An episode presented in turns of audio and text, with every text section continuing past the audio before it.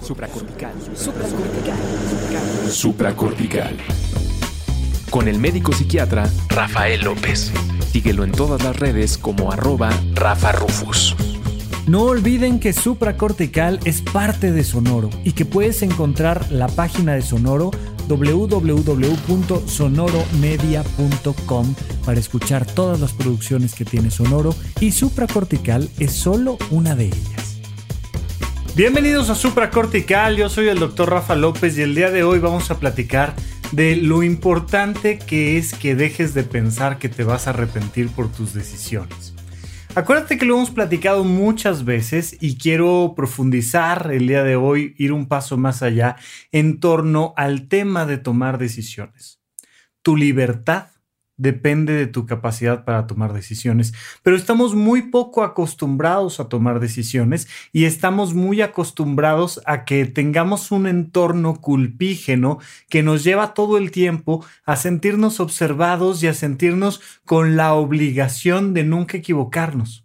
Y esto es una tontería, pero además me pasa muy frecuentemente que estoy dando una consulta con alguien y de repente me dicen, ay, es que, es que no sé, y si dentro de 26 años me arrepiento, ¿no?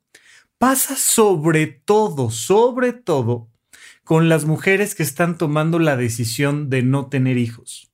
Imagínate en esto, porque hay una circunstancia muy particular.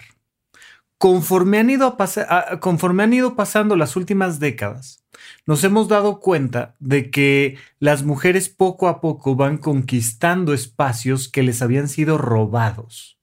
Y en ese proceso, pues resulta que se van enfrentando a una serie de decisiones muy interesantes, entre otras, la posibilidad de decidir cuándo embarazarse.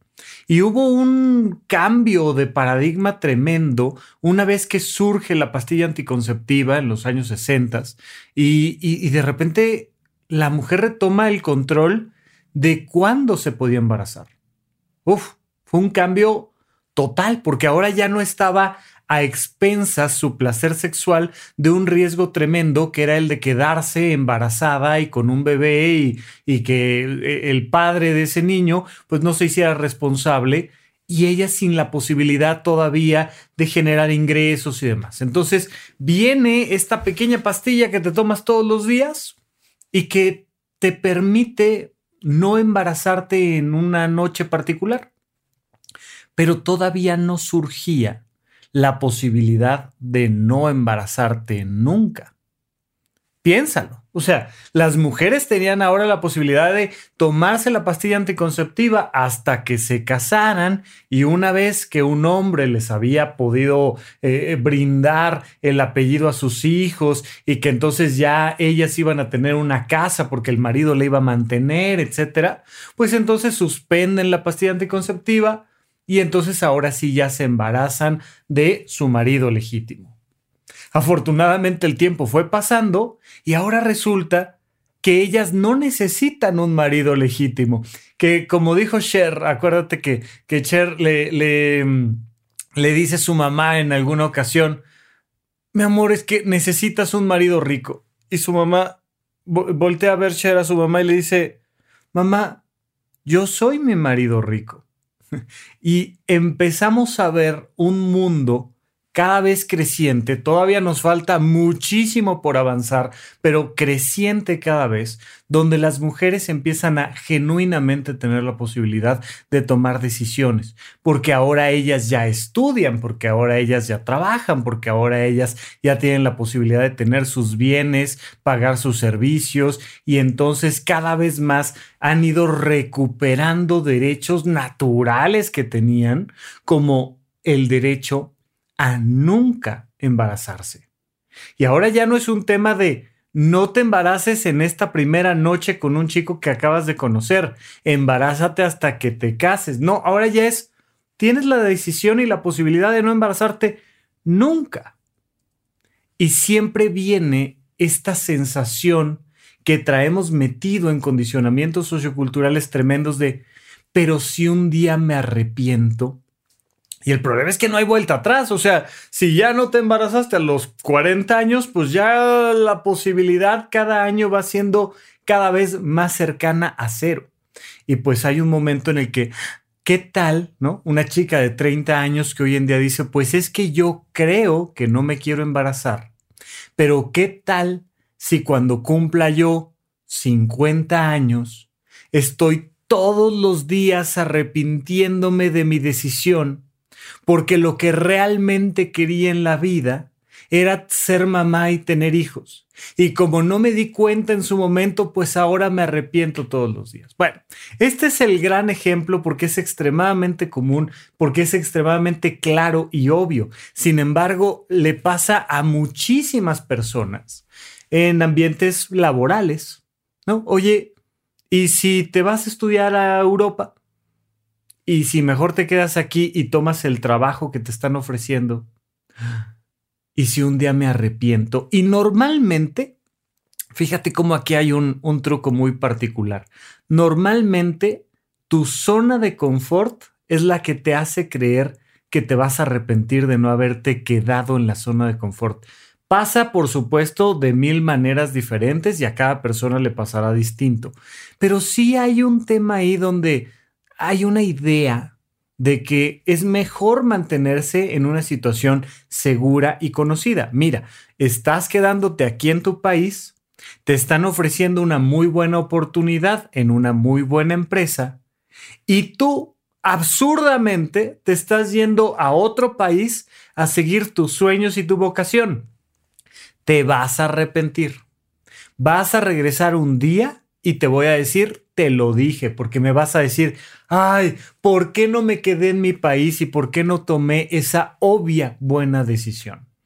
De la misma manera con el tema de ser mamá, ay, o sea, ahora resulta que, que, vas a utilizar tu dinero en ti y te vas a ir a viajar por el mundo y vas a disfrutar de la vida. No, un día vas a venir, te voy a decir, te lo dije, porque te vas a arrepentir de no haber seguido el camino que siempre te hemos dicho que es el correcto, que es el de tener hijos.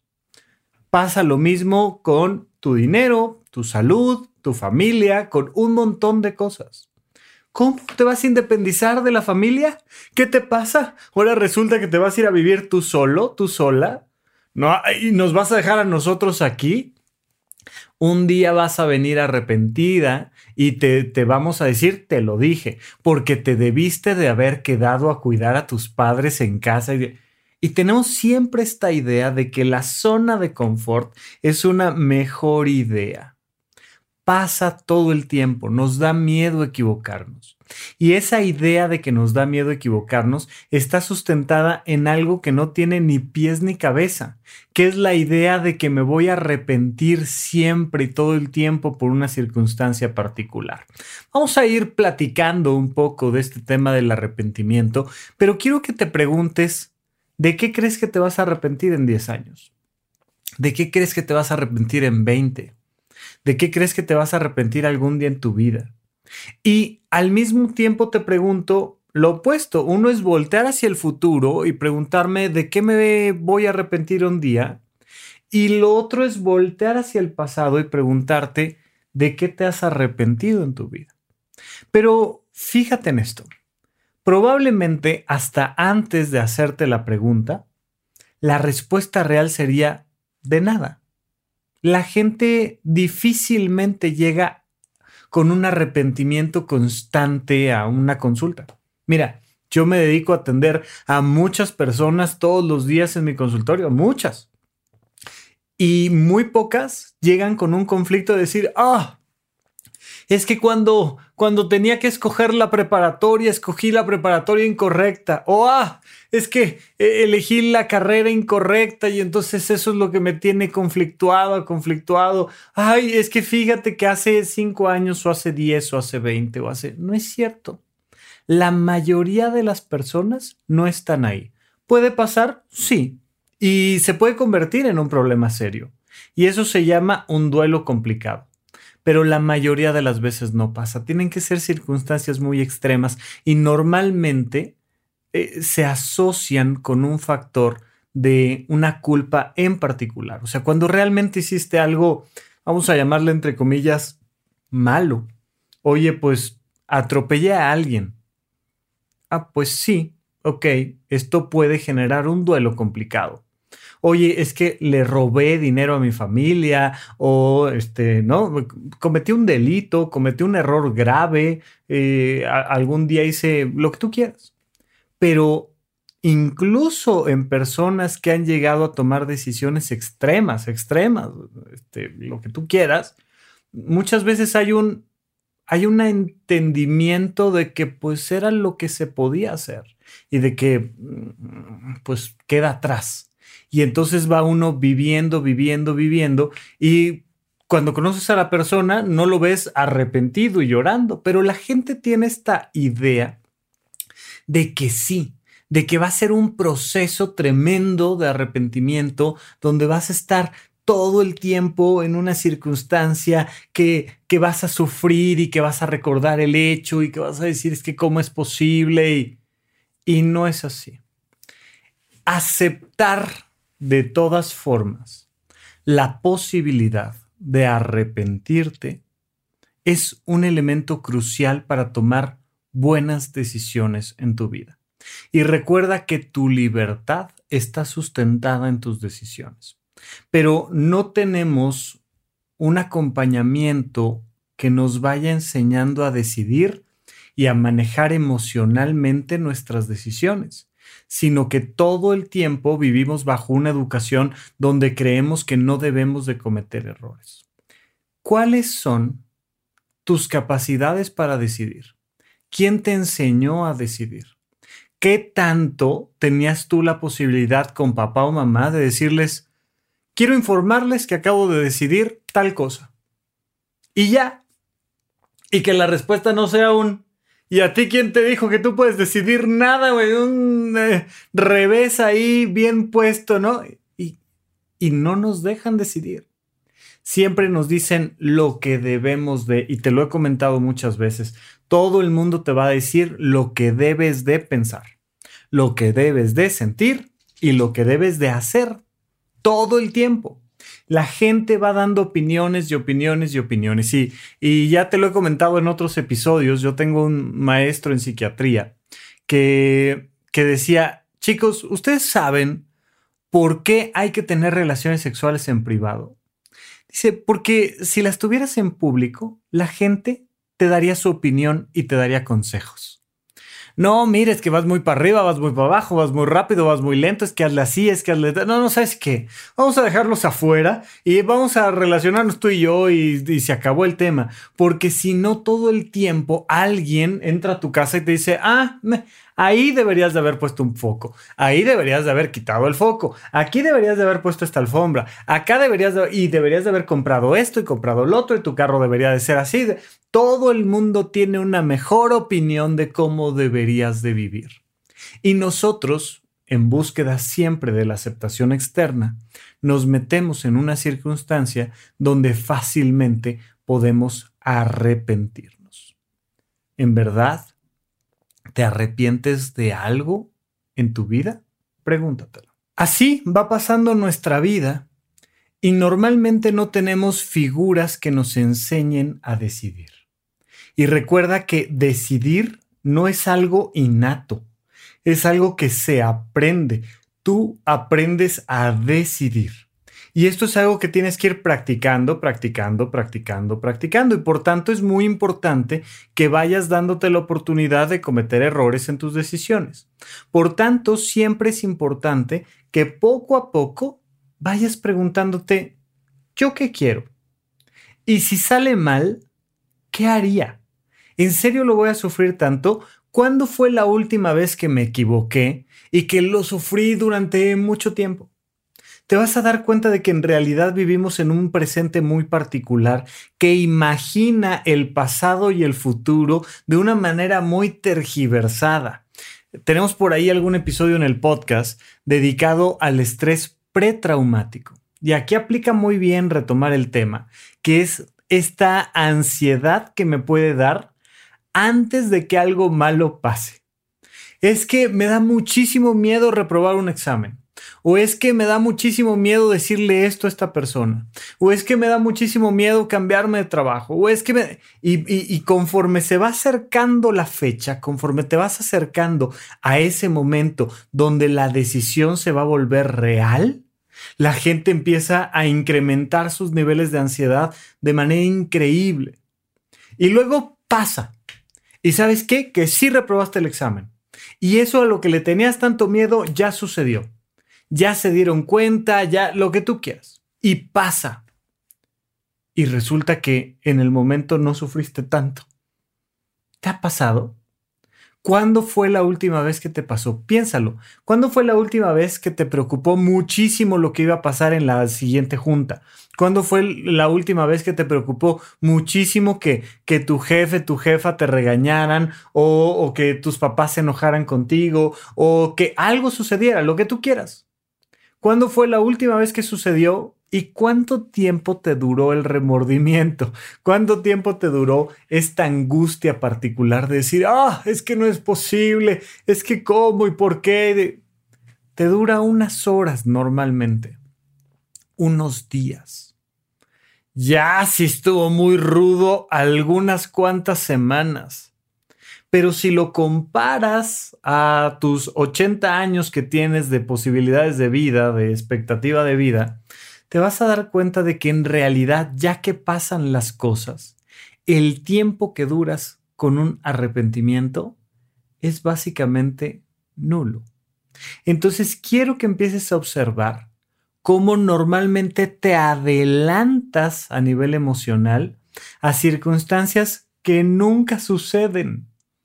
¿Cuántas veces te ha pasado que perdiste el amor de tu vida, no? Y, me encanta porque esto es muy común con los adolescentes. Ya sabes que los adolescentes suelen tener relaciones de pareja de un mes, tres meses, ya los que duran un montón, seis meses, ¿no? Y entonces llegan y te dicen, es que acabo de conocer al amor de mi vida y estoy perdidamente enamorado, enamorada y no sé qué y tal y cortan y los ves, bueno, en un drama y sufriendo, ah, el dolor indescriptible de haber perdido al gran y único amor de su vida.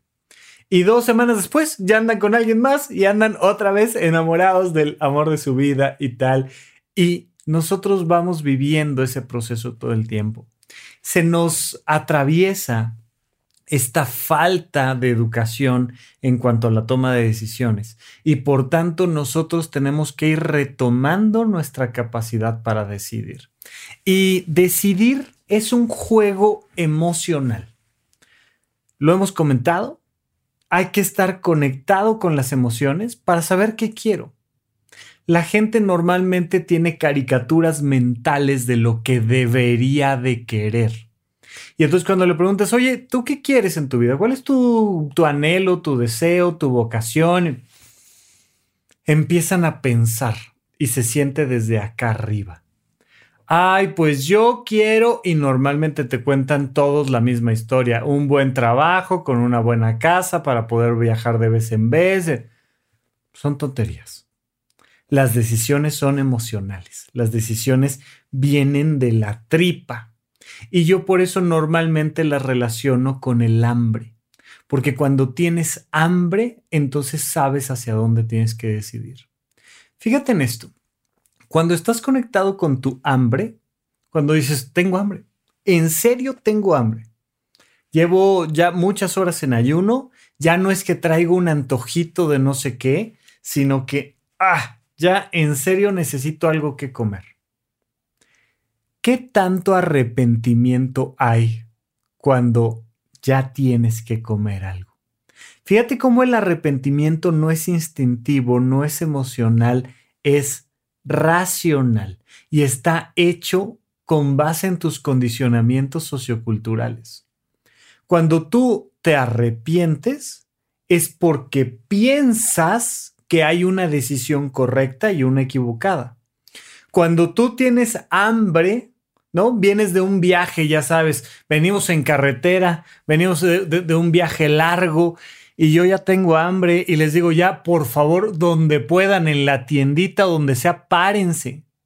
Y de repente ahí en la tiendita, de pasando la caseta, ahí en la carretera, hay una tiendita y además al lado hay unos tacos y unos elotes. Y entonces inmediatamente dices lo primero, o sea, volteo y lo que más se me antoje, digo, ¿sabes qué? Me voy directo a los tacos. ¿Para qué me meto a la tienda a ver si me compro unas papas de no sé qué? Me voy a los tacos. Me voy a los tacos y llego a los tacos y pido tres de no sé qué y tal. Y, y el arrepentimiento, cuando dices, no, es que debería de haber cuidado el peso, no es que la cantidad de grasa, no es que qué tal si no son los más higiénicos. Muchas veces he escuchado a la gente decir, mira, no sé si están sucios, si están limpios, pues están bien buenos, porque con hambre cualquier decisión se siente bien, porque tienes hambre porque hay un anhelo de tu cuerpo de seguir viviendo y entonces te conectas con esa circunstancia y dices, me lo como, me lo como, ni hablar, me lo como. Te cayeron mal los tacos. Te cayeron, oh, estás enfermo, ah, dos días después dices, malditos tacos. Ay, qué barbaridad. Se te pasa la enfermedad y se te olvidan los tacos. Y no te arrepientes. Aprendes. Fíjate la gran diferencia entre arrepentirte y aprender. Aprender es hacerte de una experiencia. De hecho, ya sabes que esta palabrita aprender viene, viene de quedarte con, de aprender, es una aprensión. Cuando tú vives una experiencia y te quedas con la experiencia y te vuelves más sabio, ¿no? En ese momento, tú disfrutas de la experiencia. Haya sido la que haya sido. Y entonces un día sobrevives a las quesadillas de ahí de la esquina. No, a mí me pasó alguna vez que me gustaba probar toda la comida que había cerca del Instituto Nacional de Psiquiatría o de los hospitales en general donde estaba yo rotando. Y entonces, pues hay que probar estos tacos, pues a ver, ¿no? Y probar y tal. Hubo unas quesadillas en particular que no sabes el daño que me hicieron. O sea, me puse yo dos días verde, pálido, se me fue la presión al piso, tenía yo lo indecible. No, no, no, qué cosa. Y hoy en día lo recuerdo con mucha alegría. Y ya soy mucho más cuidadoso de, de dónde ando haciendo la cata de la quesadilla, a ver qué tal está. Y mm, me cuido un poquito más. Y me da gusto a pesar de haber tomado, entre comillas, una mala decisión. Las malas decisiones, cuando las asumes y te las quedas, te hacen una persona más sabia. Y la sabiduría siempre se considera algo positivo a nivel emocional. Siempre. Y digo, claro, aprendí. Aprendí a no pegar dando un trancazo a alguien que me dolió mucho ver que lo lastimé aprendí a no engañar, aprendí a no arriesgar mi, mi, salud, aprendí a ahorrar, aprendí, ¿no? Muchísima gente, por ejemplo, que tiene tarjetas de crédito a tope y que toma malas decisiones financieras y que luego aprende a partir de ahí sobre finanzas personales. Por cierto, no olviden que en horizonte1.com pueden encontrar el curso de finanzas personales y un montón de cosas más. Ya les platicaré, ya, ya, ya viene una renovación, este, esta segunda versión de Horizonte 1, donde les vamos a presentar cosas interesantísimas. Pero bueno, horizonte1.com. Va. Entonces, aprendes de finanzas personales y de repente uno dice, no sabes lo mal que manejé mis finanzas. Cinco años o diez años manejé mis finanzas de una forma pésima. Y hoy en día, por eso sé de finanzas personales. Y hoy en día, por eso me es importante compartir y tal, y te van contando la historia, va, va, va, va, va, va. Oye, ¿te arrepientes? Ah, vaya, me arrepiento en el sentido de que me hubiera gustado no tener que pasar por eso. Recordarás a Cristo, ¿no? Este, rezando en la montaña antes de la crucifixión, nos cuenta la Biblia, que estaba diciendo, ay papá, si pudieras, este, pues hacerme el camino un poquito más fácil, te lo agradezco, pero no, hágase tu voluntad y no la mía. Una claridad en la capacidad de vivir una experiencia de este personaje que está al borde de vivir todo su via crucis, literalmente. Y pues claro, Todas las personas tenemos el deseo de que no nos pasen cosas malas, de no tener que cansarnos, de no tener que endeudarnos, de no tener que pelearnos con alguien, de no tener un conflicto con nada ni con nadie. Claro, todos queremos no tener un problema. Oye, ¿quisieras que no se te hubiera ponchado una llanta nunca? Claro, por supuesto. Mira, a mí me pasó durante un buen rato, traía yo llantas en la Ciudad de México y a cada rato, ¡paf! clavo, bache, lo que tú quieras, y me quedaba sin llanta. Y cada llantita que costaba mil pesos, dos mil pesos, no sé qué, tal, un día me alcanzó y dije, ¿saben qué? Me dan las mejores malditas llantas que tengan, por favor, en la tienda. Pues mira, para las que te tocan son estas y cuestan tanto, no sé qué y tal. Y me dijeron, pero el problema no son las llantas me dijeron ahí en la tienda. El problema son los baches y los clavos de la Ciudad de México. Les dije, me da igual. Dame las mejores llantas que tengas. Y entonces hice un esfuerzo y me endeudé y tal, y le puse al auto las mejores llantas que pude. Y se me dejaron de ponchar. Entonces, ahí yo aprendí que valía la pena invertir en seguridad en mi auto. Porque acuérdate que las llantas, no, vas a llegar a, ninguna cena con una chica, no, no vas a llegar este, ahí a una junta del consejo directivo y tal, y te van a decir, oye, qué buenas llantas traes, mira, qué bárbaro, qué marca, y además del... No, las llantas son algo que no se presumen, se presumen un montón de cosas más del auto que que probablemente tienen mucho menor uso como el quemacocos o lo que tú quieras. Pero de repente esta sensación, esta idea de decir, oye, las llantas son un factor de seguridad. Y poco a poco me fui dando cuenta de la importancia que era que si ibas en un armatoste que, que pesa no sé cuántos kilos, toneladas, tal, pues y te puedes matar en él, vale la pena traer buenas llantas. Vale la pena traer buenos frenos. Vale la pena comprarte el que tiene más bolsas de aire, porque vas tú adentro de él. Pero te van pasando este tipo de cosas y vas asimilando la experiencia. Muy lejos de arrepentirte, vas sintiéndote bien por todo lo que vas aprendiendo. No hay manera de que aprendas a escribir sin escribir mal antes. No existe forma.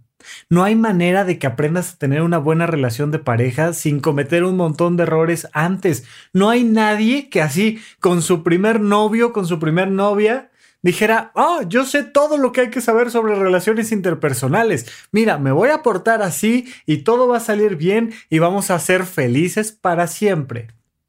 No es cierto.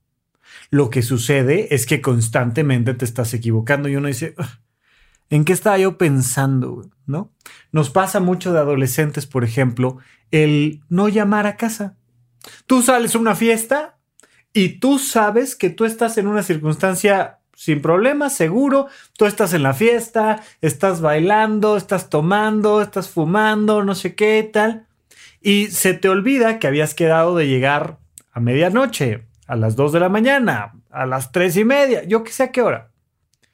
Y como tú te sientes perfectamente bien, no haces el ejercicio mental de ponerte en los zapatos del otro.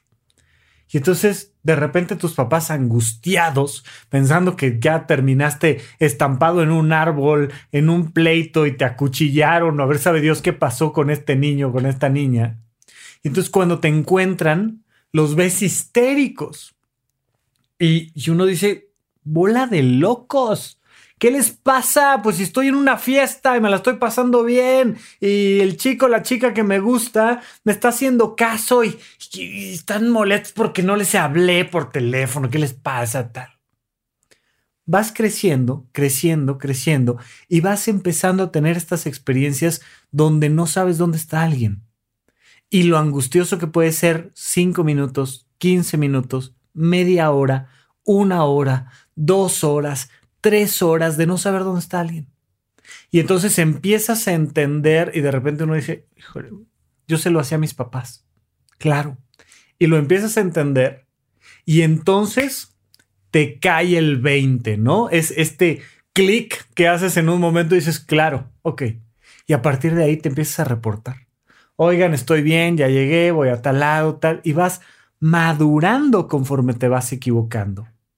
Pero imagínate, imagínate que en vez de equivocarte, aprender, madurar, volverte a equivocar, aprender, madurar, volverte a equivocar, aprender, madurar, en vez de ir haciendo esa escalinata hacia tener cada día más una mayor calidad de vida, pues resulta que lo que haces es que te equivocas y te arrepientes para siempre, y te equivocas y te arrepientes para siempre, y te equivocas, pues, va cayendo en espiral descendente tu calidad de vida. El arrepentimiento normalmente es solo una idea de algo que vas a vivir que normalmente no vives. La gente suele no vivir arrepentida porque sería muy inútil. No tenemos mecanismos que nos permitan vivir todos los días arrepentidos. Incluso cuando tomaste una pésima decisión, cuando en serio, en serio tomaste una pésima decisión, la gente vive bastante bien y va dejando pasar el proceso. Y hasta que no le preguntas, oye, ¿de qué te estás arrepentido en esta vida?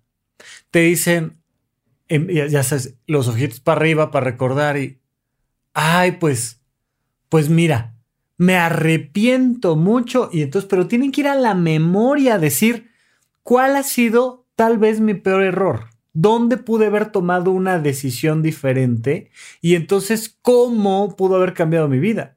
Pero en el día a día la gente no vive arrepentida porque tuvo tres hijos en vez de dos, o porque tuvo un hijo en vez de cuatro, o porque nunca tuvo hijos, o porque no se fue a Europa, o porque se quedó en no sé dónde, o porque la gente no vive arrepentida. Es hasta que te sientas a platicar con ellos que te dicen, no, la verdad es que debí de, pero es más bien voltear a mi pasado y darme cuenta que había mejores alternativas en su momento. Es como estoy frente a la catafixia y me dicen, escoge el regalo que ya tienes o lo que hay en la cortina 1, en la cortina 2 o en la cortina 3. Y de repente decir, pues escogí la cortina 3. Y no había nada, había un chicle en la cortina 3. Y entonces había un chicle en la cortina 3 y digo, pues me arrepiento.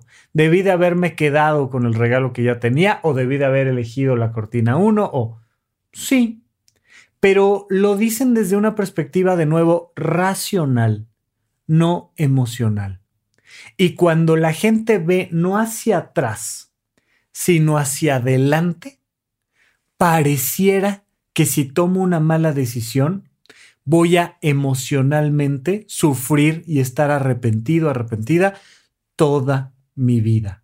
Y eso no pasa. Pero lo vamos a platicar regresando de un corte aquí en supracortical. ¿En dónde, cuándo y para qué escuchas supracortical? Comparte tu experiencia en redes sociales para que más personas conozcan este podcast. Sigue al Dr. Rafa López en todos lados como arroba Rafa Rufus.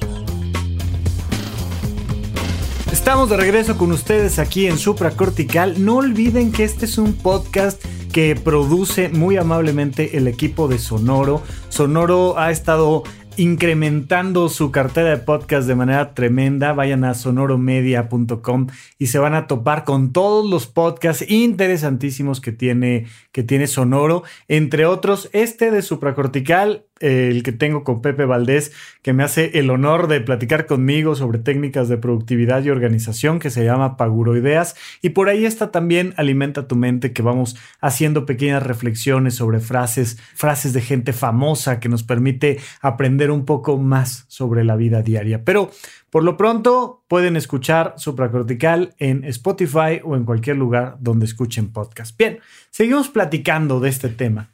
Y ahora sí te quiero decir lo siguiente, oye, y si ya me arrepentí, si ya estoy viviendo esta emoción del arrepentimiento, ¿qué tengo que hacer? Bueno, otra cosa que solemos hacer mucho los seres humanos es que pensamos en qué habría sido vivir lo que no vivimos, lo que no elegimos. Y ahí suele surgir el arrepentimiento. Entonces, es que debería, tendría que, podría haber, podría estar. Todo eso que no viviste no es real, no es una circunstancia comparable. Y se los he comentado muchas veces porque toda la vida decimos que el pasado fue mejor. Mi pasado particularmente fue mejor. No, hombre, las caricaturas en mi época, no, esas, no, no, no, es que la, la comunicación en familia, no, antes vieras cómo nos comunicamos. No, es que y la gente siempre voltea a comparar lo mejor del pasado con lo peor del futuro. Y la comparación siempre es completamente injusta. A mí me llama mucho la atención, mira, te platico, cuando, cuando un médico termina eh, la carrera de medicina, puede o no entrar a una especialidad. Y si entra a una especialidad, entra a lo que llamamos una residencia. Va a estar cuatro años como residente. Y entonces se enfrenta a una circunstancia jerárquica muy particular. Está el residente de primer año, el R1, el residente de segundo, R2, R3, R4, y hay una estructura jerárquica ahí. Cada vez que le preguntas a los de arriba. Cómo vienen los nuevos, siempre, irremediablemente te dicen, ay, no es que estos niños, ahora sí vienen, ahora sí vienen terribles, no sabes, no estudia, no se aplica, no no sé qué, ta, ta, ta, ta, ta.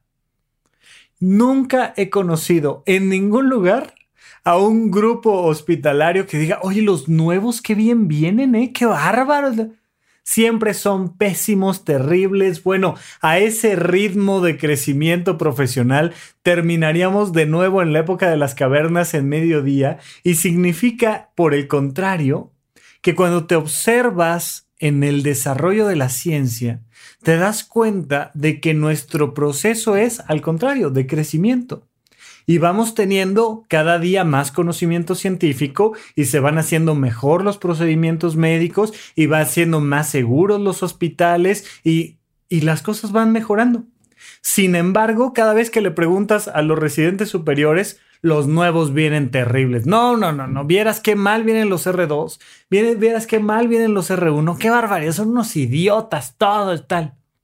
Porque siempre comparamos lo que yo ya sé con lo que ellos no saben. Y no nos damos la oportunidad de ver cómo un alumno de cualquier área de la vida, de cualquier materia, va poco a poco adquiriendo capacidades. Y entonces, en este proceso generamos un sesgo, porque comparamos lo que creemos que debería de ser con lo que realmente es.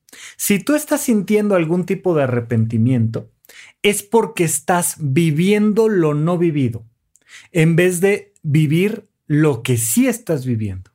En vez de enfocarte en lo que sí tienes, lo que sí te ha dado esta vida, te empiezas a enfocar en lo que no tienes y lo que la vida nunca te dio. ¿Cómo le haría una mujer para arrepentirse por no tener hijos? Pues únicamente no disfrutando del no tener hijos. El no tener hijos le da muchas posibilidades económicas, de libertad, de un montón de cosas.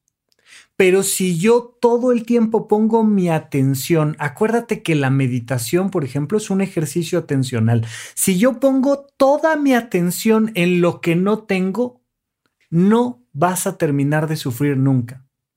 ¿Por qué no tuve este padre y tuve este otro? ¿Por qué no tuve a mi mamá de tal manera? ¿Por qué no tuve hermanos o menos hermanos? ¿Por qué no tuve tres hijos que me cuidaron? ¿Por qué no invertí cuando tenía 20 años? ¿Por qué no? Y, y empiezas a darte cuenta de todo lo que no has hecho y sufres profundamente. Es una tontería. Imagínate todo lo que no hemos obtenido, toda la suerte, todas las veces que no te has ganado la lotería. Ay, ¿por qué no compré el cachito de lotería ganador? Pues porque no. Ay, ¿por qué no este, tomé ese negocio, esa opción? ¿Por qué no me asocié con no sé quién? ¿Por qué no me casé con el otro? ¿Por qué? ¿Por qué? ¿Por qué? ¿Por qué? Y entonces empiezo a poner mi atención en lo no vivido. Esa es la receta para el arrepentimiento. Y es muy fácil. Tú y yo todas las personas podríamos haber hecho cien mil cosas mejores.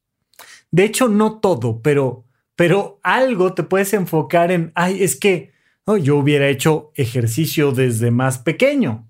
o hubiera aprendido a pintar antes, o hubiera aprendido programación, o hubiera comprado criptomonedas cuando valían un dólar, o hubiera, ¿qué, qué hubieras hecho?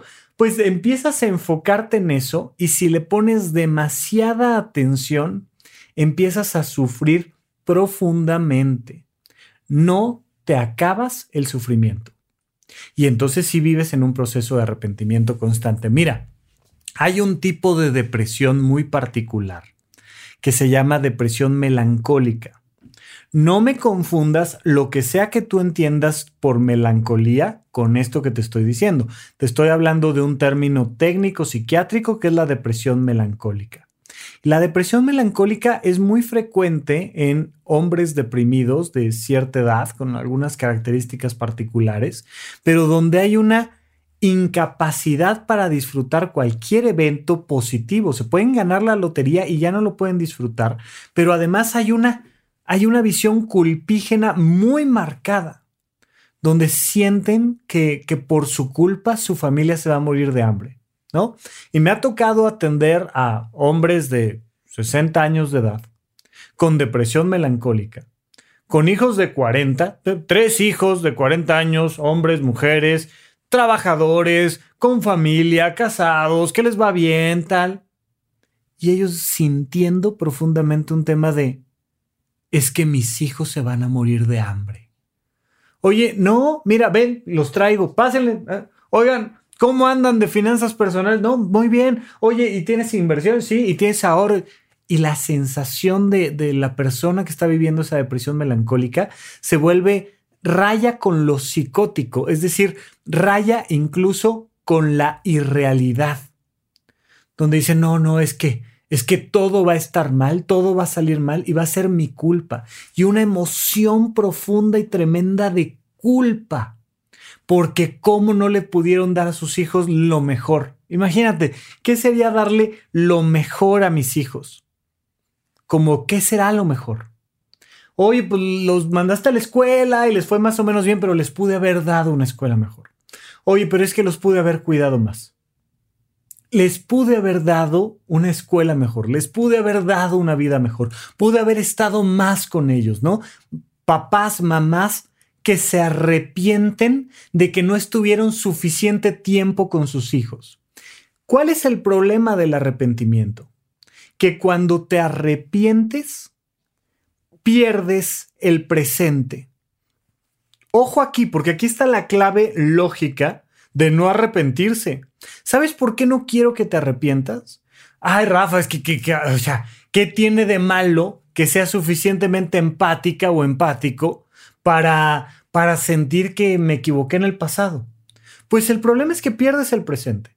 Y entonces, papás, mamás, que se arrepienten de no haber convivido más con sus hijos y que por tanto se deprimen, lloran y no quieren verlos. No quiero ver a mis hijos porque como no les di lo mejor de mí, entonces no los quiero ver. Es de, a ver, si ya perdiste 30 años de convivencia con ellos y te arrepientes, suelta el arrepentimiento y vive el presente. Ah, es que debí de haber invertido hace 15 años. Sí.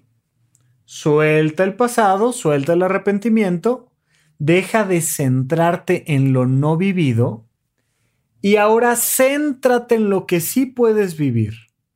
Es soltar ese pasado inútil porque no te sirve absolutamente de nada arrepentirte y enfocarte en el presente y dar lo mejor de ti. Mira, de verdad que esto nunca me ha tocado verlo, pero una mujer que haya decidido no tener hijos y que esté arrepentida por no tener, nunca me ha pasado, ¿eh? pero vamos a suponer la escena hipotética de que sí. Es que yo debí de tener mis propios hijos. Ok. Suelta el arrepentimiento de lo no vivido disfruta, enfócate en todo lo que sí viviste y con las capacidades que tienes ahora en presente, te pregunto, bueno, y partiendo de ahí, partiendo de la idea de que tú serías una excelente mamá, ¿qué te gustaría hacer? Mi propuesta sería, ¿por qué no pones una guardería? ¿Por qué no pones un orfanato? ¿Por qué no vas y le lees cuentos a niños inmigrantes? ¿Por qué no? Lo que sea, vas con tus sobrinos y los disfrutas y, y, te topas con ellos y les dices, mira, te voy a enseñar de la vida y te voy a enseñar a tomar decisiones y lo que tú quieras. Puede ser que ahora traslades ese deseo a las mascotas y tengas una mascota a la que cuides y adores y todo y le trenes adecuadamente. Puede ser lo que tú quieras. Puede ser que hagas una donación para la construcción de yo qué sé qué. Pero en vez de centrar tu atención emocionalmente en lo no vivido y sentir una culpa tremenda por cualquier decisión que hayas tomado, te enfocas más bien en lo que sí viviste y del pasado traes el placer de lo que sí hayas disfrutado te enfocas en lo que sí viviste. Oye, me fui de pinta y me cacharon, pero vieras qué bailongo nos aventamos. No, pues estuvo buenísimo. Sí, reprobé y tuve que recursar el año, pero bueno, pues ahí en ese segundo año conocí a no sé quién, hice tal cosa y tal. Y retomas lo sí vivido del pasado para liberar el presente, para liberar tus manos en el presente y dejar de estar sufriendo y agarrándote el corazón. Y pensando, ok, desde aquí, ¿qué voy a hacer? Y tomas decisiones presentes que te cambian la vida para bien, para siempre. Maravilloso. Pero por el mismo proceso vas a poder comprender que hacia adelante el arrepentimiento no, no tiene nada que ver con la decisión que tomaste. El arrepentimiento únicamente tiene que ver con una pobre madurez emocional cuando no entiendes que en cualquier momento hayas vivido lo que hayas vivido y hayas tomado la decisión que hayas tomado, puedes rescatar lo si vivido y tomar decisiones presentes. Es lo único que necesitamos para eliminar el arrepentimiento no tiene nada que ver con si elegí pollo o pescado, con si elegí la tiendita o los tacos, con si elegí tener hijos o no tener hijos, si elegí un trabajo o elegí otro. No tiene nada que ver. El arrepentimiento no viene de ahí. El arrepentimiento viene de no saber manejar tus emociones en general. Entonces, voltea hacia adelante y date cuenta que si pudieran garantizarte que no te vas a arrepentir, ¿qué decisión tomarías? Fíjate cómo te decía yo, normalmente cuando metes el factor del arrepentimiento, es muy probable que trates de mantenerte en tu zona de confort. Hay siempre que tener cuidado y disminuir los riesgos, claro, ser muy responsables en las decisiones que tomamos, sí, saber que hay riesgos en cada decisión y que pueden pasar, sí. Pero una vez entonces, cuando piensas que no te vas a arrepentir, porque tiene que ver con tu madurez emocional y estás haciendo lo que te toca hacer. Pues entonces te mueves hacia el futuro y dices, si no me fuera a arrepentir, aunque todo saliera mal, ¿qué decisión tomaría? Y te vas a dar cuenta de que normalmente tu hambre de ser, tu hambre de crecer, tu hambre de vivir experiencias te lleva más bien a ampliar tu zona de confort. No siempre. Hay veces que uno dice genuinamente me quiero quedar aquí en esto que ya conozco y se vale y está perfecto. Pero si pudiéramos quitar ese factor del arrepentimiento, la gente se haría mucho más caso a su anhelo de plenitud de ser. Entonces, no te centres en lo no vivido Céntrate en lo que sí viviste. Pregúntate, ok, tomé una mala decisión, ¿qué hago en el presente para corregir el camino?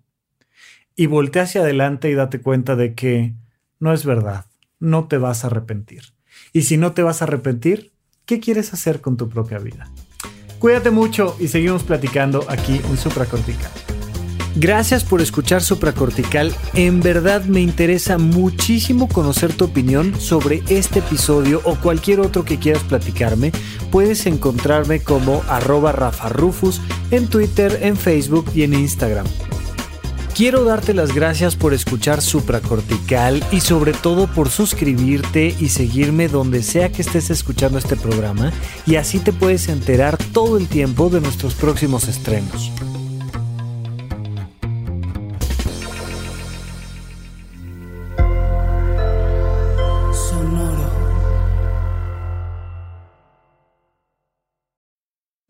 Need mealtime inspiration, it's worth shopping Kroger, where you'll find over 30,000 mouthwatering choices that excite your inner foodie. And no matter what tasty choice you make, you'll enjoy our everyday low prices, plus extra ways to save, like digital coupons worth over $600 each week. You can also save up to $1 off per gallon at the pump with fuel points. More savings and more inspiring flavors make shopping Kroger worth it every time. Kroger, fresh for everyone. Fuel restrictions apply.